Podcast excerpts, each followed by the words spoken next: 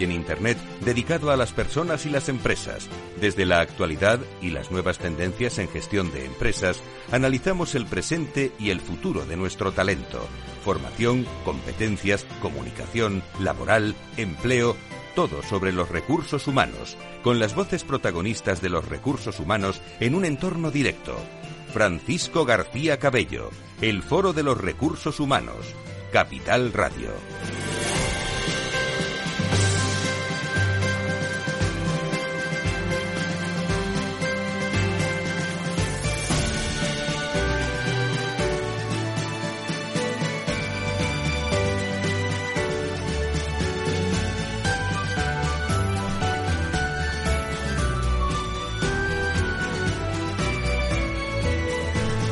¿Qué tal? Muy buenos días, bienvenidos. Eh, bueno, estamos ya, ahora sí, ¿eh?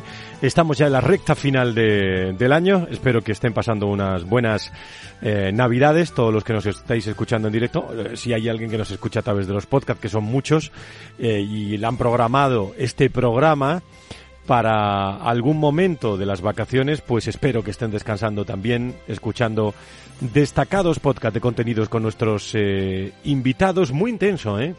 En lo laboral, eh, en el talento, en la flexibilidad, en el reskilling, en la formación, en la selección. Qué intensos han estado los recursos, y llevamos 20 ya viviéndolos, ¿eh?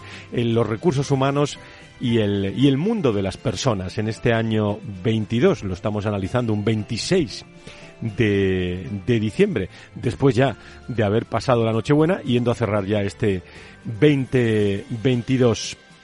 Bueno, pues son hombres y mujeres del mundo, del capital humano, de recursos humanos que han sido protagonistas, temas que han sido actualidad, mucho sentido, ¿eh? tienen todos estos contenidos que les ofrecemos semanalmente aquí en el foro de, de recursos humanos, porque hay mucho interés por las personas. Siempre ha habido interés por las personas, pero especialmente este año hay mucho interés por las personas en el contexto de las organizaciones y las empresas. 20 años que llevamos también contándolo certifican eh, que estos contenidos eh, de cara a hacer más organizaciones, a hacer más empleados de, de esas organizaciones, a desarrollar personas, influyen en, eh, en, muchos terrenos. Gracias por estar eh, ahí, un 23, 2023, donde además de las ondas en www.fororecursoshumanos.com vamos a, a poner en marcha muchas iniciativas relacionadas con temas también de siempre y de presente a futuro. Hoy estamos enseguida en Santa Lucía, en este lunes de, Navidad. Nos vamos al campus de Santa Lucía enseguida.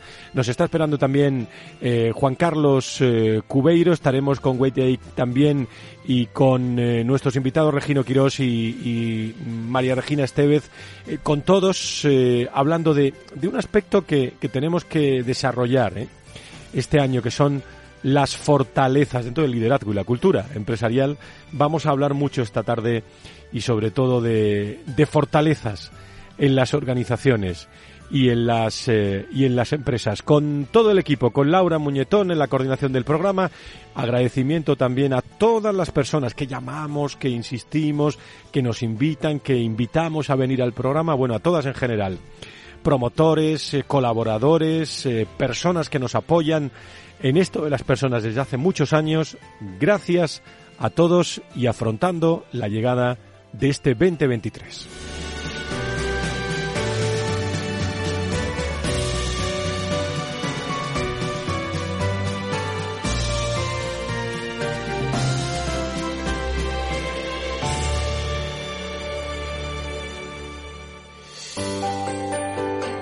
En la entrevista del Foro de los Recursos Humanos descubrimos voces y personas protagonistas que nos aportan referencias y puntos de vista claves.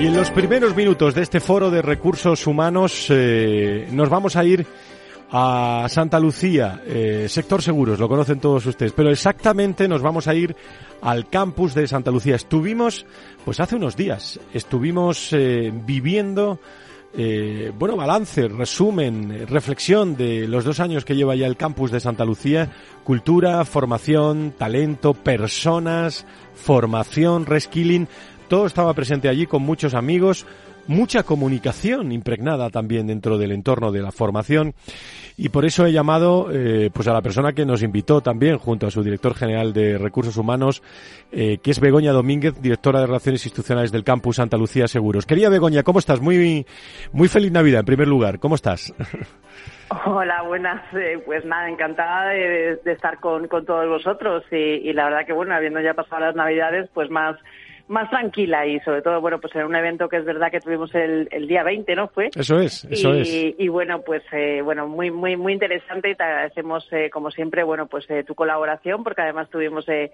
el placer de poderte escuchar en una de las mesas que, que bueno, que nos aportasteis muchísima luz sobre esto de, de, bueno pues de las nuevas metodologías de formación de tendencias de eh, bueno de no un poco de, de, esas fortalezas que tenemos a nivel de desarrollo. Así que encantada de estar aquí el agradecido soy yo también. Eh, muchísimas gracias. Disfrutamos con, eh, con todo esto y, es cuestión de poner en valor toda la formación y, y la comunicación en nuestro país. Para que lo sepan todos nuestros seguidores eh, estamos acostumbrados como como dijo Juan Marrueda el director general de personas vuestro en, en Santa Lucía. Hay muchos campus eh, a lo largo de la historia del mundo de las grandes organizaciones, IBEX, no IBEX, eh, pero eh, ¿qué de valor diferencial tiene vuestro campus Santa Lucía Seguros, eh, Begoña?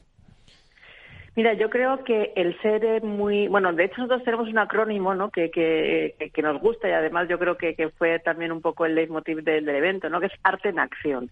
Es decir, al final eh, lo que eh, siempre hemos querido es diferenciar de alguna manera esta formación quizá un poco más bueno, pues mm, importante porque al final es la del día a día, ¿no? Y la que tienes que tener pues para tu puesto de trabajo, que por supuesto es imprescindible, uh -huh. pero vista, eh, revisada y además, eh, eh, eh bueno, pues eh, hecha de otra manera, ¿no? Y, y, esa otra manera yo creo que es lo que efectivamente diferencia a este campus Santa Lucía, ¿no? Eh, bueno, nosotros entendemos que, que, la formación tiene que ser, bueno, pues eh, muy muy aspiracional. Te tiene que apetecer hacer la formación, ¿no? Uh -huh. O sea, yo creo que, que además eh, eh, la cultura, ¿no? Eh, la cultura del aprendizaje, del autoaprendizaje está cambiando y nosotros lo que ofrecemos de alguna manera es, eh, bueno, pues una visión muy holística, ¿no? De lo que es eh, tu desarrollo dentro de, de las compañías, porque nosotros al fin y al cabo no dejamos de ser un grupo, eh, un grupo de más de 12.000 empleados, ¿no? Decías antes el sector seguros, pero también tenemos otros sectores, ¿no? Y eso también eh, nos hacía un poco complicado, ¿no? El, el, el, tener, bueno, pues a veces esa transversalidad, ¿no?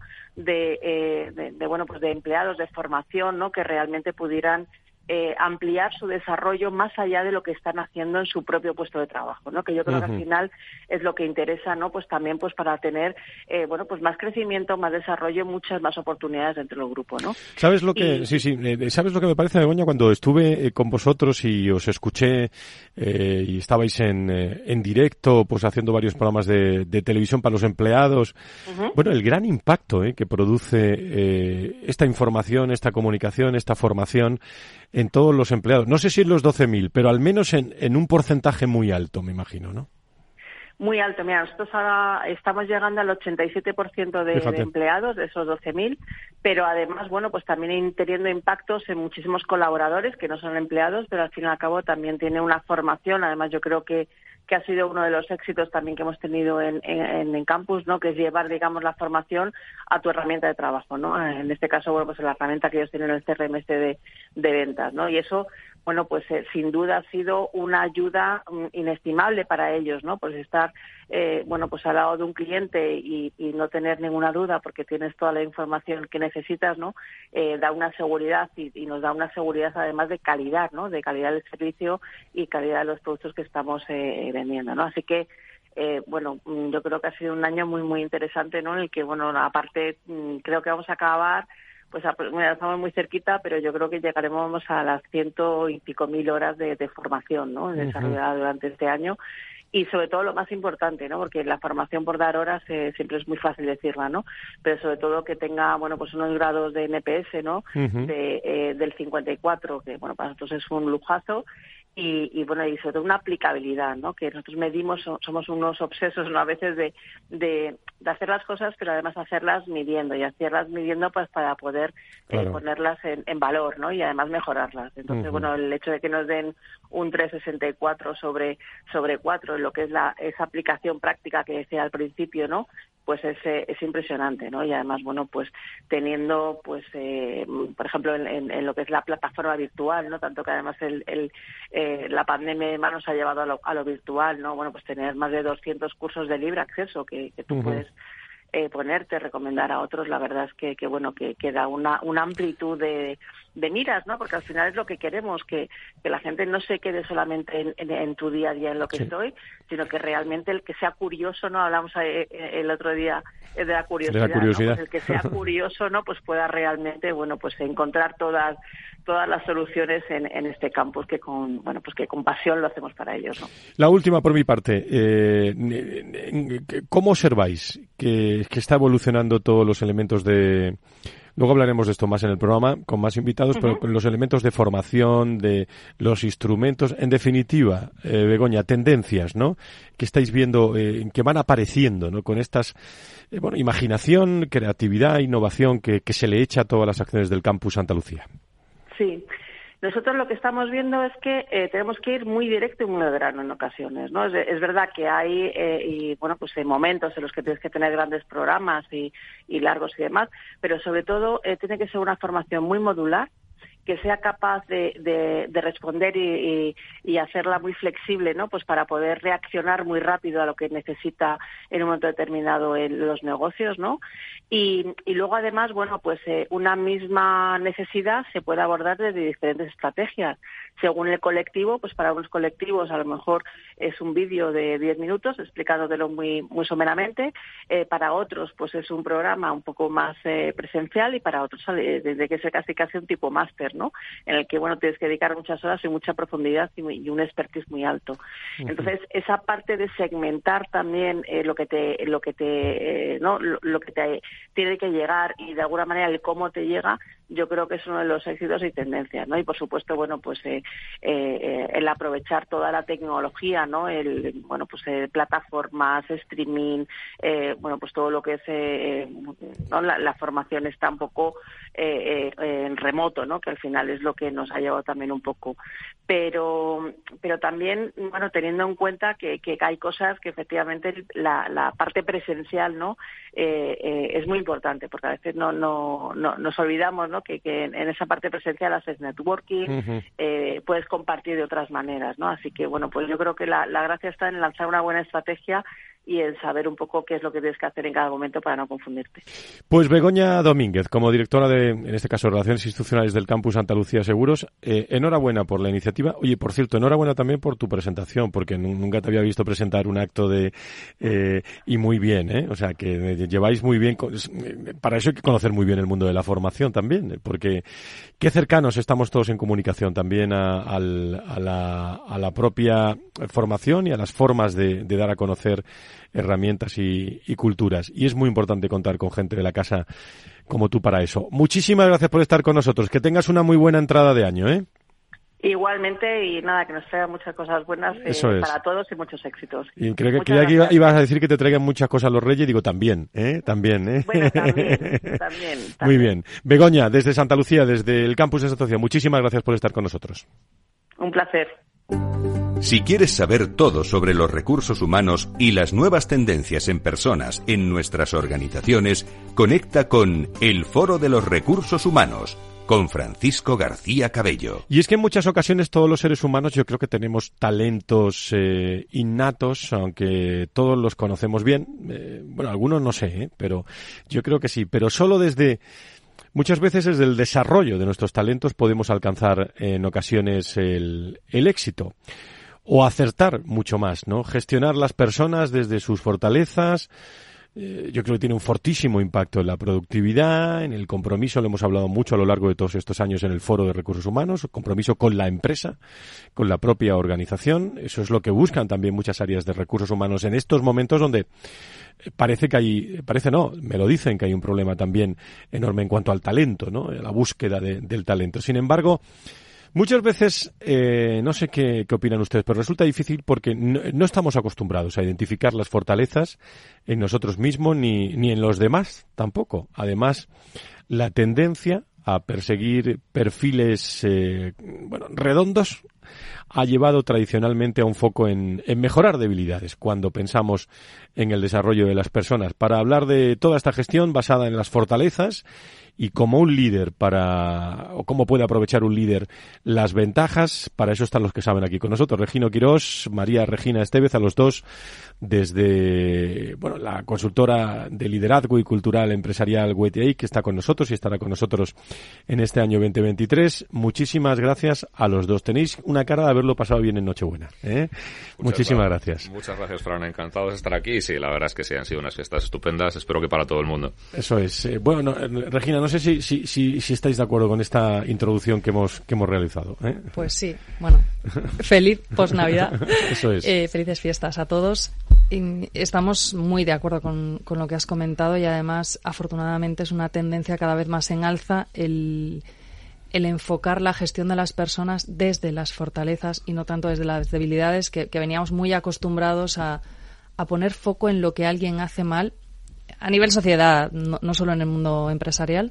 Y, los estudios, afortunadamente, la capacidad analítica que, que tiene la sociedad eh, en ver qué está pasando y qué cosas funcionan y qué cosas no funcionan, los estudios nos están demostrando que es importante tener en cuenta los talentos y las fortalezas de las personas a la hora de gestionarlas y sacar mejores resultados. Eh, Regino, ¿de qué hablamos cuando hablamos de talentos y de fortalezas? Exactamente. Porque aquí hay mucha, mucha literatura también. Sí, ¿eh? desde luego que sí. La, semántica es importante a veces. Eh, antes lo mencionabas, todos tenemos talentos innatos. Todos tenemos talentos que, que podemos decir que hemos nacido con ellos, que los distinguimos porque es algo que se nos da bien desde el principio, que lo aprendemos fácil, que nos sentimos cómodos haciéndolo.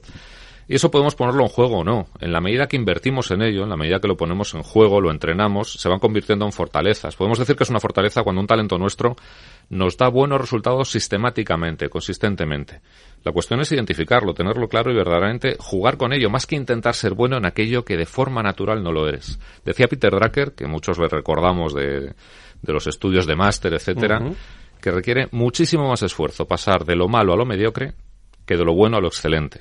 La gestión por fortalezas va de nosotros mismos, nuestros equipos, ayudarles a que se centren en pasar de lo bueno a lo excelente. Cuando hablamos de talento, cuando hablamos de aplicar lo que de verdad sabemos hacer bien y se nos da bien. Y además yo creo que es un aspecto eh, como muy eh, valorado, sobre todo de cara a los líderes de la propia organización y que no sé si sale Espero que sí. Eh, los puntos fuertes y débiles deberían salir en esa evaluación del desempeño que se hace todos, todos los años, ¿no? Hmm.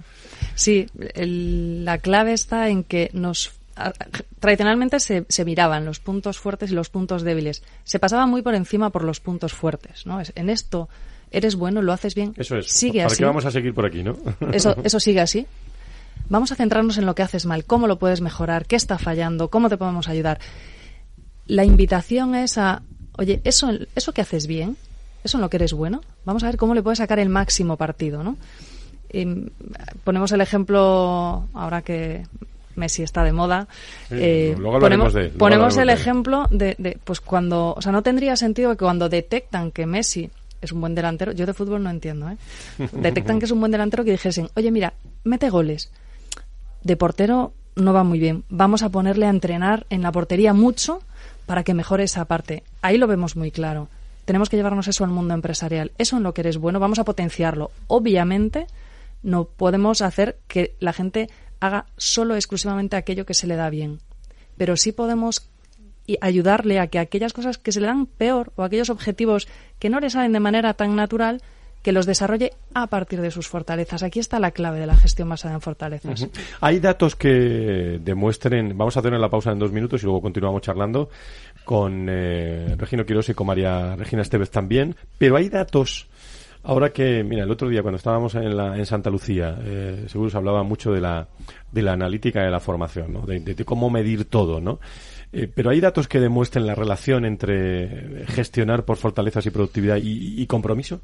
Hay diferentes estudios en cuanto a compromiso. Eh, Gallup es una de las que mejor estudian el compromiso y sus encuestas, que sabéis que se hacen en ciento y pico países, son encuestas verdaderamente, verdaderamente bien desarrolladas, demuestran que en aquellos equipos que se gestiona por fortalezas, el compromiso es seis veces mayor que en aquellos equipos que o bien se gestiona por debilidades, es decir, tienes que mejorar esto en vez de apoyarte esto, o que se ignora, que no hay feedback. En cuanto a rendimiento, y es un dato que también sale de Gallup, eh, el 18%, hay un incremento del 18% de rendimiento, y esto incluye KPIs operativos y datos de ventas, cuando se gestiona los equipos por fortalezas. Con lo cual, el impacto en cuenta de resultados es inmediato. Es muy difícil muchas veces medir estas cosas soft, pero hay algunos casos en que es tan evidente que, que, no queda más remedio que prestarle atención. Pero me imagino que los directores de recursos humanos están no solo preocupados, sino, como yo digo muchas veces, ocupados también en esto, ¿no? En medir este este asunto en, su capital humano y en sus mandos, ¿no? Sí, además, eh, adicionalmente a estos datos que comentaba Regino, hay, un indicador que es la calidad, calidad de vida percibida, que es algo muy subjetivo, pero sí se puede medir. Tú me puedes preguntar a mí cómo estoy. Y a lo mejor tú y yo estamos haciendo el mismo trabajo, pero yo siento que mi calidad de vida es mala y tú sientes que la tuya es buena. Eh, cuando medimos esto en las empresas, en un equipo donde se hace gestión basada en fortalezas, se multiplica por tres esa, esa sensación de estoy en bienestar, estoy disfrutando de lo que estoy haciendo. Entonces, es importante cuando pensamos en personas tener en cuenta que esto afecta al bienestar de las personas, que sabemos está demostrado que hay una implicación directa entre el bienestar y la productividad y por tanto los resultados de la claro, estas cosas influyen mucho también eh, o se perciben en las cosas, eh, en los aspectos eh, cuando hablamos de, de outplacement, de bueno, los que se van y los que vienen, ¿no? Mm. O sea, si se van será por algo eh, si vienen eh, nuevo talento será por algo, pero las fortalezas están ahí. La, la, empresa sabe lo que quiere, ¿no? Efectivamente, y como tú decías, claro que están ocupados los directores de recursos humanos en este, en este tema. Cada vez estamos viendo más clientes nuestros que se preocupan de hacer, con distintas metodologías, assessments de fortalezas. Eso es. Y si quieres, luego podemos hablar un poquito de, de qué está funcionando y qué no está funcionando cuando tratamos de, de gestionar por fortalezas. Con X hablamos con María Regina Estevez, con Regino Quirós, con los dos en tertulia, hoy aquí en la recta final del año ya, no nos queda nada esta semana, aquí en el Foro de Recursos Humanos, en eh, Capital Radio. Pausa, segundos y volvemos. Por cierto, ahora que ha dicho Regina lo de Messi, vamos a ir a Argentina, ¿eh? En unos instantes vamos a estar en Buenos Aires.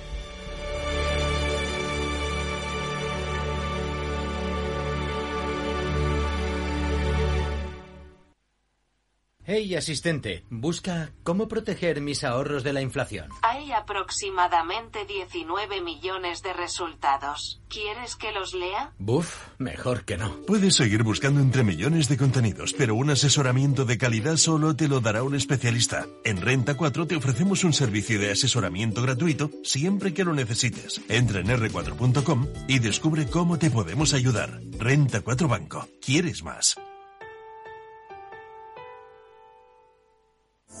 ¿Sabes qué decimos en Andalucía? Disfruta las pequeñas alegrías cada día. Y cualquier día del año, ven Andalucía. Y también te lo digo yo, Antonio Banderas. Estas navidades, date una alegría. Ven Andalucía. Campaña financiada con fondos FEDER, Junta de Andalucía. Capital Radio, Madrid, 103.2 FM. Disfruta de la mejor cocina gallega en Montes de Galicia. Todo un clásico moderno en el barrio de Salamanca. Disfruta de la variada dieta atlántica, de las mejores carnes y pescados tratados con respeto y transparencia y regados con una de las mejores bodegas de la zona. En grupo, en familia o en pareja, Montes de Galicia te ofrece el espacio perfecto en cada ocasión. Esto te estás perdiendo si no escuchas a Rocío Arbiza en Mercado Abierto. Eduardo Martínez, cofundador de la FinTech Tokio. El mercado africano también está creciendo muchísimo. Hay que tener en cuenta que tanto el mercado asiático, africano y latinoamericano es un mercado donde hay más penetración de móviles que de banca. Por lo cual, eh, propuestas digitales que puedas tener en el móvil son muy eficientes para ese tipo de mercados. Mercado Abierto con Rocío Arbiza. ¿Sabes cuál es el mejor dial para escuchar Capital Radio? Tu móvil. Ya tienes disponibles las versiones de iOS y Android de Capital Radio. Y si quieres escucharlas en tu coche, lo tienes muy fácil. Empareja el Bluetooth de tu coche con tu móvil o tableta, entra en la app de Capital Radio y ya lo tienes. Escucha Capital Radio en digital. Y si te preguntan qué escuchas, no lo dudes. Capital Radio.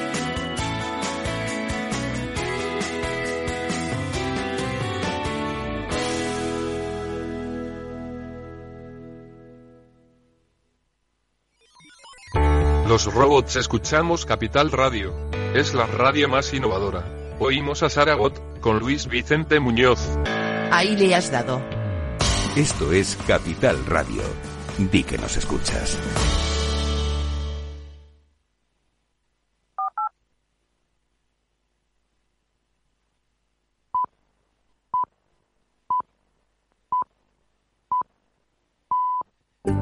Si quieres saber todo sobre los recursos humanos y las nuevas tendencias en personas en nuestras organizaciones, conecta con El Foro de los Recursos Humanos con Francisco García Cabello. Seguimos en tertulia. Eh, después de la primera media hora del Foro de Recursos Humanos de este 26 de, diciembre, y es que es verdad que pasa el tiempo rápido, eh, y pasan las horas, los minutos de la radio, pasan los minutos de recursos humanos, los minutos de la cultura, de la organización, presente aquí con todos nuestros invitados en tertulia, hablando de fortalezas con eh, María Estevez, con eh, Regino Quirós, María Regina, ¿eh? María Regina. Eh, ¿María Regina o Regina? ¿eh? Eh, como quieras. Como tú quieras, ¿eh? lo digo por ahí acostumbrándome, ¿eh? al, al nombre desde, desde Wetake, eh, hablando de, de fortalezas hoy. Y estabais hablando de, de datos que demuestran la relación entre eh, gestionar las fortalezas, la productividad y el propio compromiso. Pero, ¿por qué? Y estamos en tertulia, cualquiera puede de los dos eh, contestar, pero ¿por qué en las empresas hay quizás una mayor tendencia a pedir el, el, el desarrollo de aquellos aspectos que se nos dan peor en lugar, algo dicho Regina antes, de potenciar los que se nos da mejor, ¿no? Eh, hay varios factores. El primero quizás es que no ha habido hasta hace poquito una verdadera cultura de reflexión sobre por qué un profesional está triunfando. Todos tendemos a pensar que la manera que nosotros hemos alcanzado el éxito es la misma que aplica a nuestros equipos. Y eso incluso es hacernos de menos a nosotros mismos, porque muchas veces nuestras propias fortalezas lo consideramos que son lo normal no es nada excepcional. ¿Cuántas veces nos pasa que nos felicitan por algo y decimos, bueno, esto por favor, esto lo habría hecho cualquiera igual? No es cierto. Estoy acostumbrado, ¿no? A hacerlo. Y además, No, pero no, no es una falsa modestia, es verdaderamente que no te das cuenta de que eso es algo importante. Entonces, cuando alguien no tiene algo que tú consideras lo normal, ¿qué tiendes a pedirlo? Y es que te falta esto. Dejas de fijarte en qué es eso que él se hace, él o ella hacen excepcionalmente bien, se les da excepcionalmente bien, y buscas algo que simplemente no está en ellos. En el fondo, en el fondo es un problema de diversidad. No diversidad de género en este caso, no diversidad de edad, es un problema de diversidad cognitiva, un, un problema de diversidad de en qué somos buenos o malos. Eso es lo que ha llevado a ese, a ese perfil redondo que, que antes eh, comentabas tú, ¿no? Que es intentar que seamos suficientemente buenos en todo en vez de tener el aprobado en unas cuantas cosas y ser excepcionales en algo. Quizás, quizás hablamos siempre de poner foco, ¿no? Pero eh, muchas veces, Regina, porque no hay foco, ¿no? En identificar y potenciar las fortalezas propias y sobre todo de los demás, ¿no? Bueno. ¿Qué trabajo nos cuesta hablar de los demás, eh? Sí. De- digo, Sí. de- digo para bien, ¿eh? Para Bueno. mal somos muchas veces los primeros, ¿eh? Bueno, no te digo, creas, no, ¿eh? no un servidor, sino todos, ¿eh? En general. Eh, vemos mucho eh, que cuesta dar feedback negativo. O sea, porque entendemos que feedback negativo es decir qué estás haciendo mal, en Eso lugar de decir, oye, creo que en esto podrías mejorar. Me he dado cuenta de que esto, eh, bueno, no lo estás haciendo de la mejor manera posible.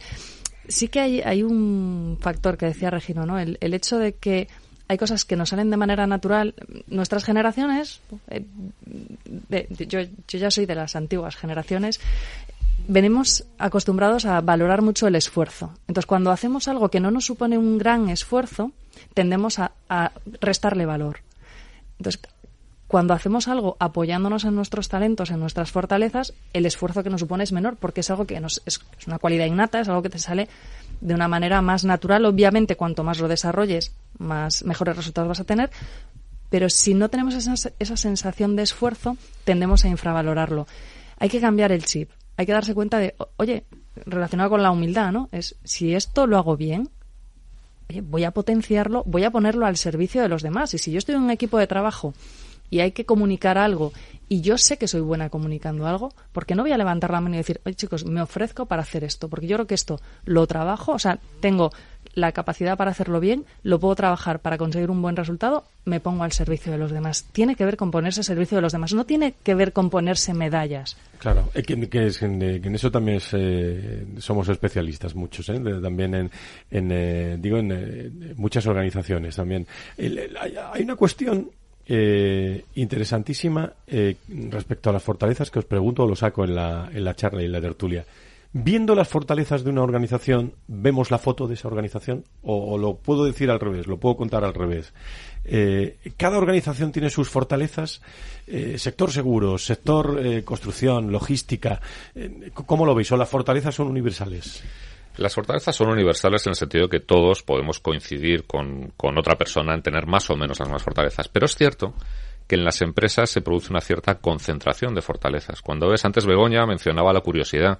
La curiosidad es una fortaleza. Si está muy presente en una empresa, pues eso significa que hay un colectivo importante de gente que se le ha dado valor, que culturalmente está, con lo cual es algo que se valora. También puede significar que hemos ido buscando clonarnos a nosotros mismos y elegimos gente que tiene las mismas fortalezas que nosotros, lo cual tiene sus pros y sus contras. Pero por supuesto que las organizaciones o los equipos están caracterizados por las fortalezas que tienen mayor presencia entre, entre sus miembros. Eh, ¿Cómo identificamos, Regina, todas estas fortalezas, ese foco por identificar y potenciar las mm. fortalezas? Eh, ¿cómo, ¿Cómo se hace esto? Pues mira, hay una. La, la manera más sencilla o más inmediata de hacerlo es recurrir a assessments que hay en el mercado que te permiten a través de un cuestionario identificar eh, tu, un listado de talentos que tú tienes y, poder desarrollarlos. Y generalmente este tipo de, herramientas te ayudan, o sea, no solo te dan un listado de estas son tus fortalezas, sino que te ayudan, te dan indicaciones de cómo eh, conseguir mejores resultados apoyándote en ellas.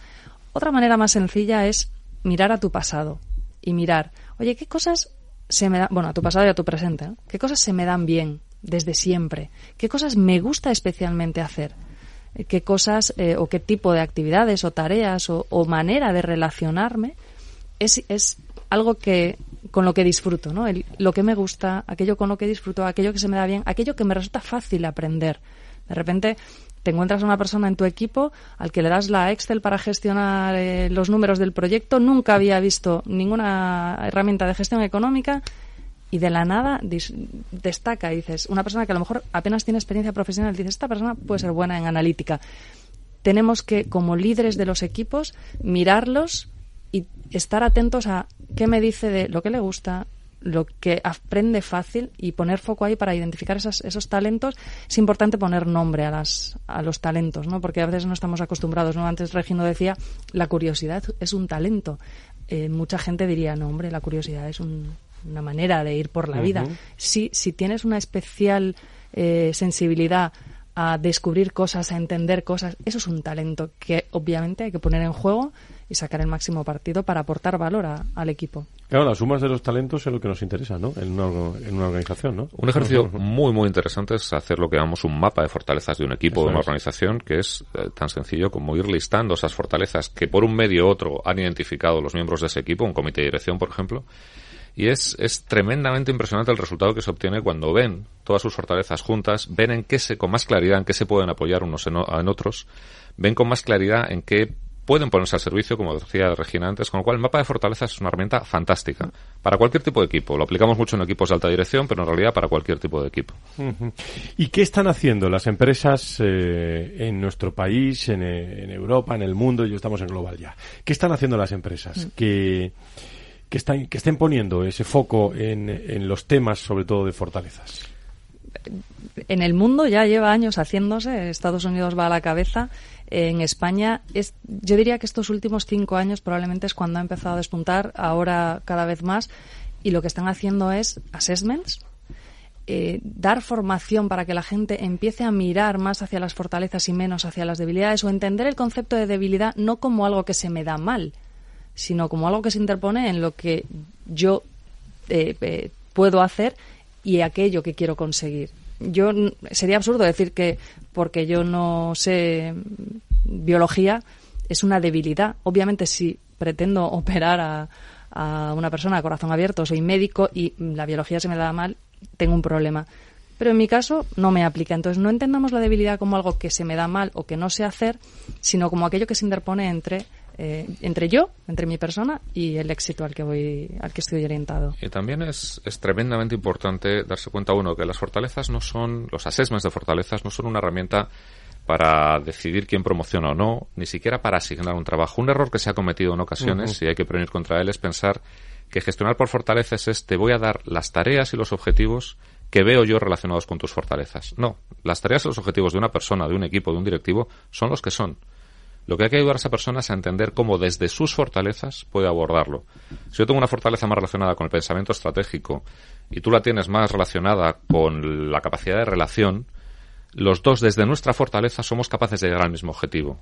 Cuando vamos a fracasar es si yo, yo lo intento hacer como tú o si tú lo intentas hacer como yo. Claro, trabajar en eso, trabajar en eso con los directivos, con todo el mundo en realidad, es uno de, de los factores clave. Identificarlas con un buen assessment o con workshops orientados a eso y darse cuenta de que se trata de utilizarlas para llegar a donde tienes que llegar. Los talentos, hablando de liderazgo y cultura empresarial, los talentos y las fortalezas. Eh, se incorpora a la tertulia, me está esperando enseguida, a vuelta de indicativo, me está esperando Juan Carlos Cubeiro, Premio Nacional de Management, entre otras muchas cosas.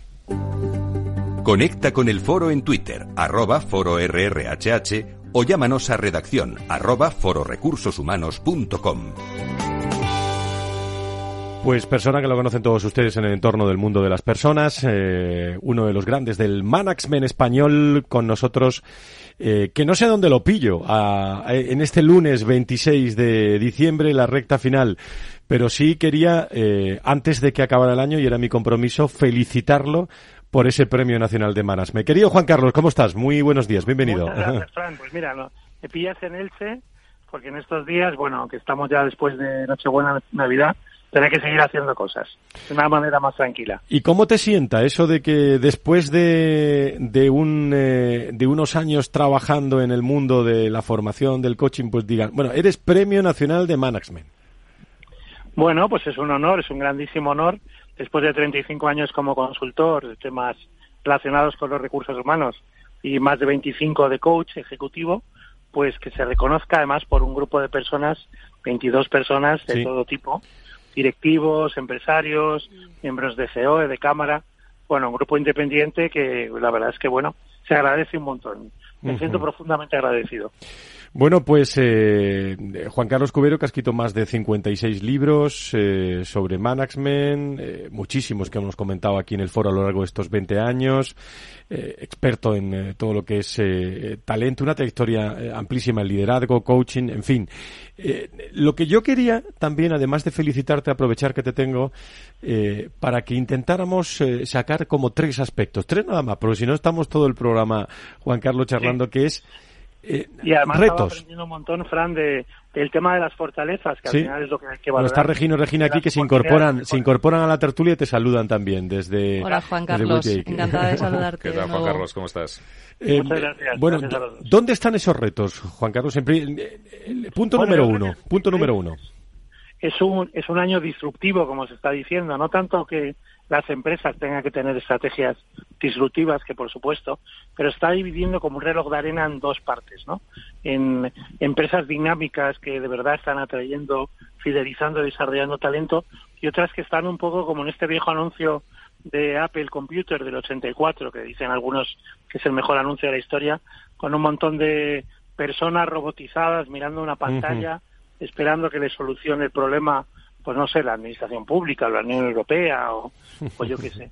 Y bueno, hay tres prioridades y efectivamente una es el imán de talento porque convivimos ahora mismo en una situación que tiene mucho que ver con lo del assessment que estábamos escuchando, de una situación de escasez de talento, de, de gran desbandada, como me gusta decir a mí, nada más de renuncia silenciosa y de absentismo. Y la manera de traer el talento es a través de un propósito real, de un propósito vivo, de un para qué la compañía está haciendo lo que está haciendo. Sobre todo las nuevas generaciones solo se sienten atraídas por empresas que tienen un propósito auténtico. Luego el gran fidelizador del talento, como sabéis muy bien, como saben tus oyentes, es el liderazgo, porque el 70% de las personas que abandonan una compañía lo hacen de sus jefas o de sus jefes. Esto llevamos desde hace más de 25 años y los datos son incontestables. Y el gran desarrollador de talento es una cultura de aprendizaje donde la formación juega un peso muy importante, pero donde necesitamos además líderes entrenadores, líderes coaches y una cultura en todos los sentidos de aprender al menos a la velocidad del entorno para sobrevivir y para triunfar aprendiendo más rápido que el contexto del entorno.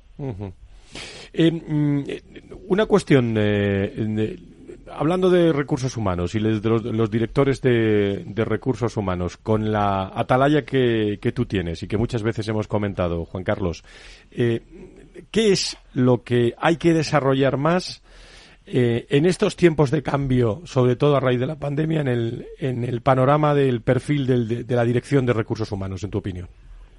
Bueno, yo creo que ahora mismo, eh, y, no es hablar por hablar, eh, los recursos humanos, la gestión del talento se ha convertido en algo tan estratégico que las CEOs, los CEOs lo han tomado de la mano. Entonces, ahora mismo eh, la presión está viniendo, creo, por lo menos en las compañías más importantes, de los propios CEOs de la alta dirección hacia la función de recursos humanos. por ejemplo, estos días me decían, bueno, ¿qué pasa si, la, si recursos humanos no es muy sensible al talento senior, teniendo en cuenta que el talento no tiene edad?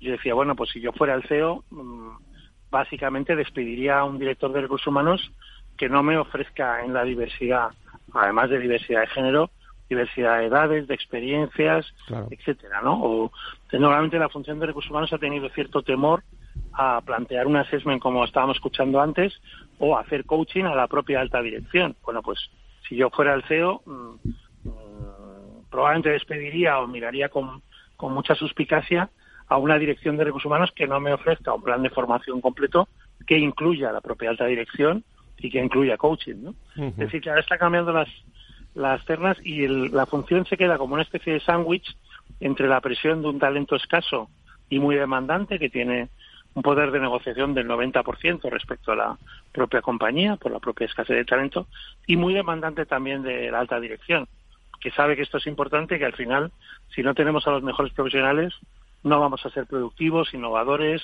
y no vamos a dar una experiencia excelente a los clientes. Regino, Regina, no sé si queréis conversar con o preguntarle algo a nuestro invitado, eh, Premio Nacional de Management 2022 y un gran experto internacional en el talento, liderazgo y, coaching, que es lo que venimos hablando de aquí hace muchos años. Regino, Carlos, oye, lo primero, enhorabuena por, por el premio. Muchas gracias.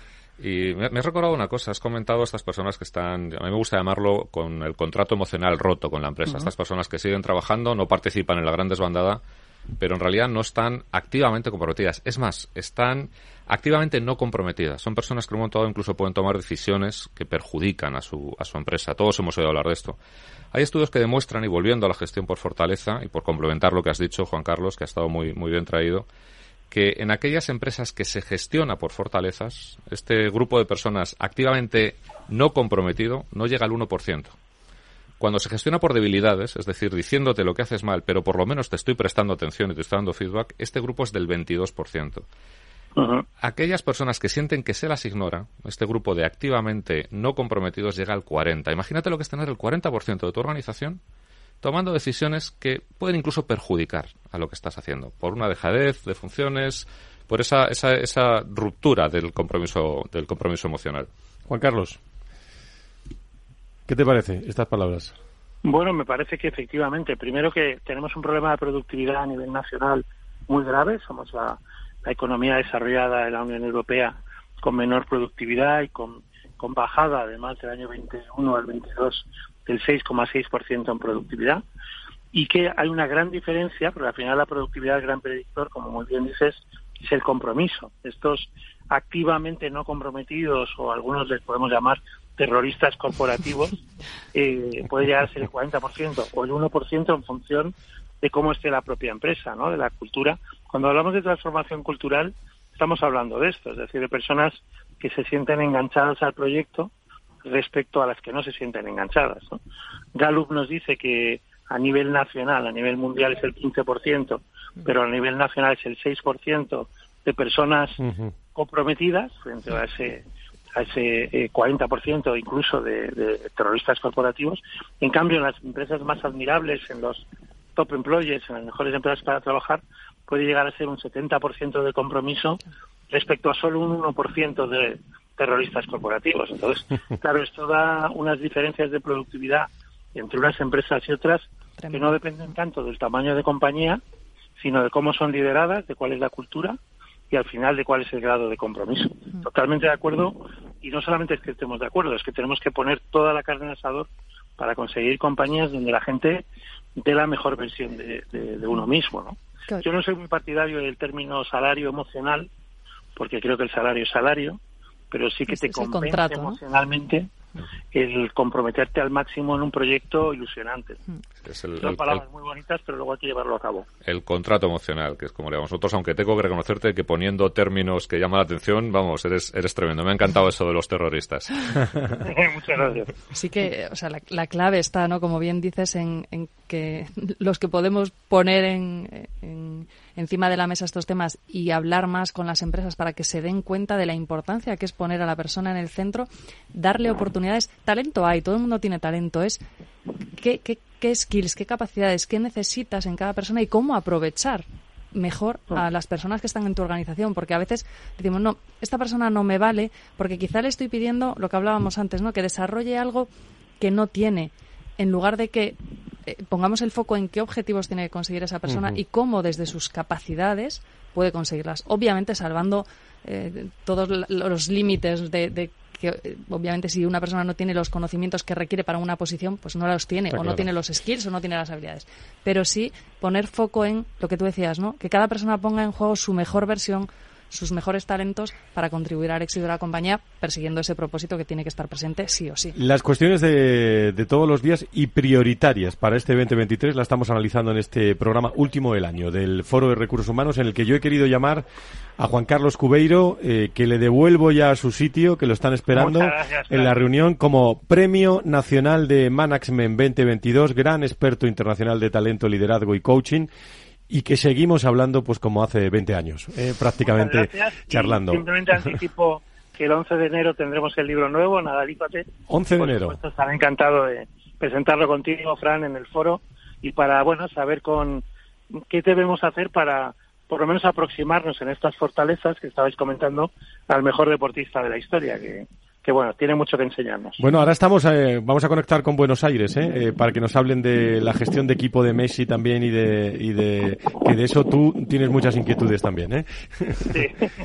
Muchísimas gracias por estar con nosotros, Juan Carlos Cubeiro, gracias. Fran, gracias a todos. Un abrazo. Muchas gracias. Si quieres saber todo sobre los recursos humanos y las nuevas tendencias en personas en nuestras organizaciones, conecta con El Foro de los Recursos Humanos con Francisco García Cabello. Regino, Regina, que con esta tertulia vamos a eh, tener que irnos a- al diccionario eh, o a ir promocionando nuevos eh, palabras ¿eh?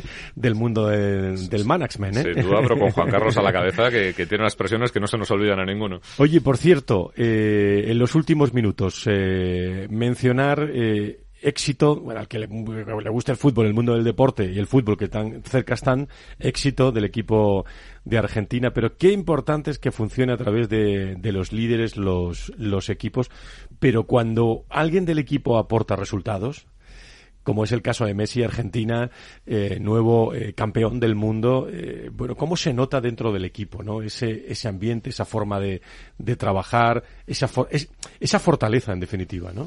Sí, sobre todo cuando hay una ilusión que va más allá del, de, iba a decir, del mero hecho de ganar. Ganar un mundial nunca es un mero hecho. Pero había una ilusión especial, pues, por, porque Messi no se retirase sin un mundial. Y yo creo que eso ha impulsado. Y eso tiene que ver con lo que estábamos hablando antes de tener un propósito, de tener algo que va más allá del éxito que podemos definir eh, en términos más convencionales. Yo creo que para muchos jugadores argentinos el éxito pasaba por porque Messi llegara a eso, no tanto por el mundial en sí mismo. Eso es lo que es un propósito, cuando es algo que va más allá del objetivo evidente, del objetivo que cualquiera. Y eso es lo que hace que un equipo vaya al alto rendimiento. Lo vamos a analizar. eh, sabéis eh, muchos que todos los meses pues tengo la costumbre de, de conectar con eh, mi buen amigo Juan Domingo Palermo. eh, digo, más bien él conectar conmigo. eh, con el Observatorio de Recursos Humanos en Radio Cultura de Buenos Aires y allí intervenimos eh, pues de forma recurrente todos los meses y ahora lo que he hecho es eh, devolvérsela y conectar yo con él. Radio Cultura, Observatorio de Recursos Humanos, eh, 26 de diciembre, Buenos Aires. Juan Domingo Palermo, eh, muy buenos días aquí en España. Muy buenos días, Francisco García Cabellos. Muy buenos días a toda la mesa.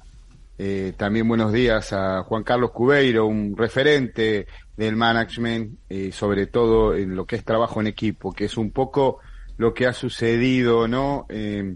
En todo este proceso, porque ¿Cómo se ha vivido? no ¿Cómo es- se ha vivido, Juan Domingo, eh, ese, Wow. eh, en, en Argentina el ambiente, pero sobre todo la, la- la cohesión de equipos eh, a la hora de eh, cómo lo ha conseguido Messi, el entrenador, todos, pero pero eh, qué gran valor de tener un, un gran líder en la organización, ¿no?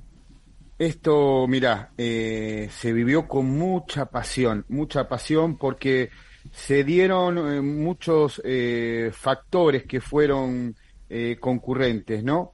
Eh, primero y principal, el, el- año pasado, eh, en realidad hace año y medio, eh, la partida del máximo ídolo que tuvo Argentina futbolísticamente, que es Diego Maradona, eso generó también un- una, empezó a generar una mística. Se armó un proyecto cuando Argentina queda eliminada de la Copa del Mundo de Rusia, se armó un proyecto.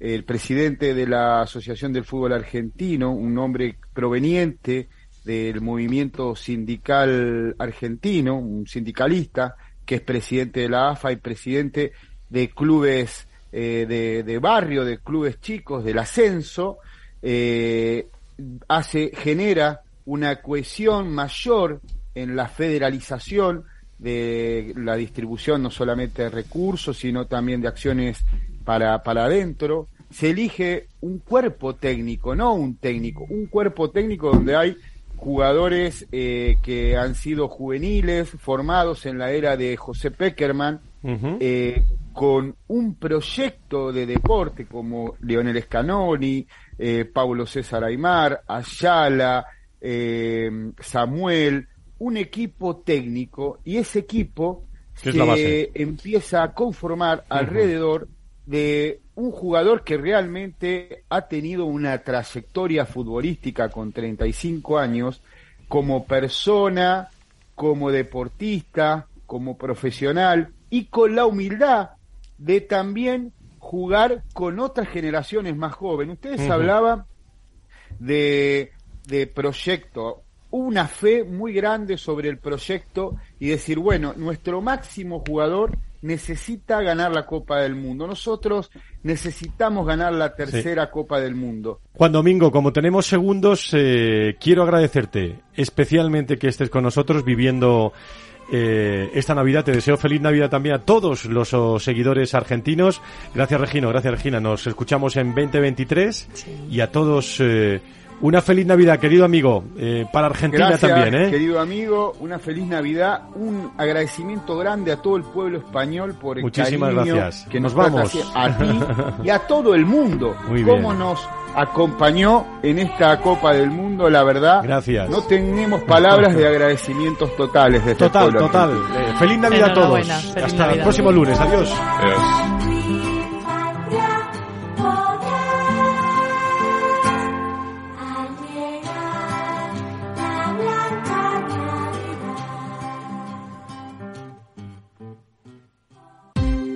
Ya no estamos en la era de la información, estamos en la era de la gestión de los datos y de la inteligencia artificial.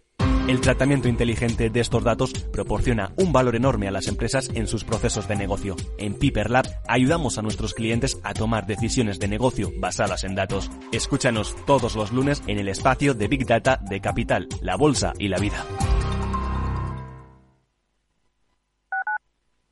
Capital Radio, Madrid, 103.2 FM. Gráficas Naciones. Más de 50 años de experiencia en el sector de las artes gráficas. Apostamos por la última tecnología tanto en impresión offset como en digital y gran formato. Realizamos todo tipo de impresión. Tarjetas de visita, folletos, libros, vinilos, decoración y montaje de stands. Más información en el 91 629 2145 o en gráficasnaciones.es. Disfruta de la mejor cocina gallega en Montes de Galicia. Todo un clásico moderno en el barrio de Salamanca. Disfruta de la variada dieta atlántica, de las mejores carnes y pescados tratados con respeto y transparencia y regados con una de las mejores bodegas de la zona. En grupo, en familia o en pareja, Montes de Galicia te ofrece el espacio perfecto en cada ocasión. Esto te estás perdiendo si no escuchas a Luis Vicente Muñoz en Capital, La Bolsa y la Vida. Antonio Garamendi, presidente de la COE. Habría que evaluar, eh, y para eso también está la mesa, nos podríamos sentar, y me da igual si hubiera que cambiar la ley, un salario mínimo que se acogiera o que se acoplara eh, a cada uno de los territorios de este país, porque la realidad es que la propia negociación colectiva también va en función de esos territorios. Es diferente cuando vemos el convenio del metal, por ejemplo, pues de Vizcaya es muy diferente al convenio del metal de otra provincia, e incluso del propio País Vasco. Y yo creo que esa es la realidad eh, y es por eso por lo que estamos diciendo este tema. No te confundas. Capital, la bolsa y la vida con Luis Vicente Muñoz, el original.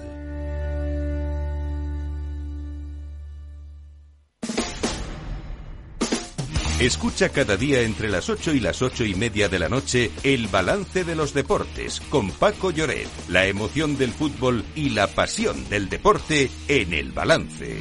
Capital Radio.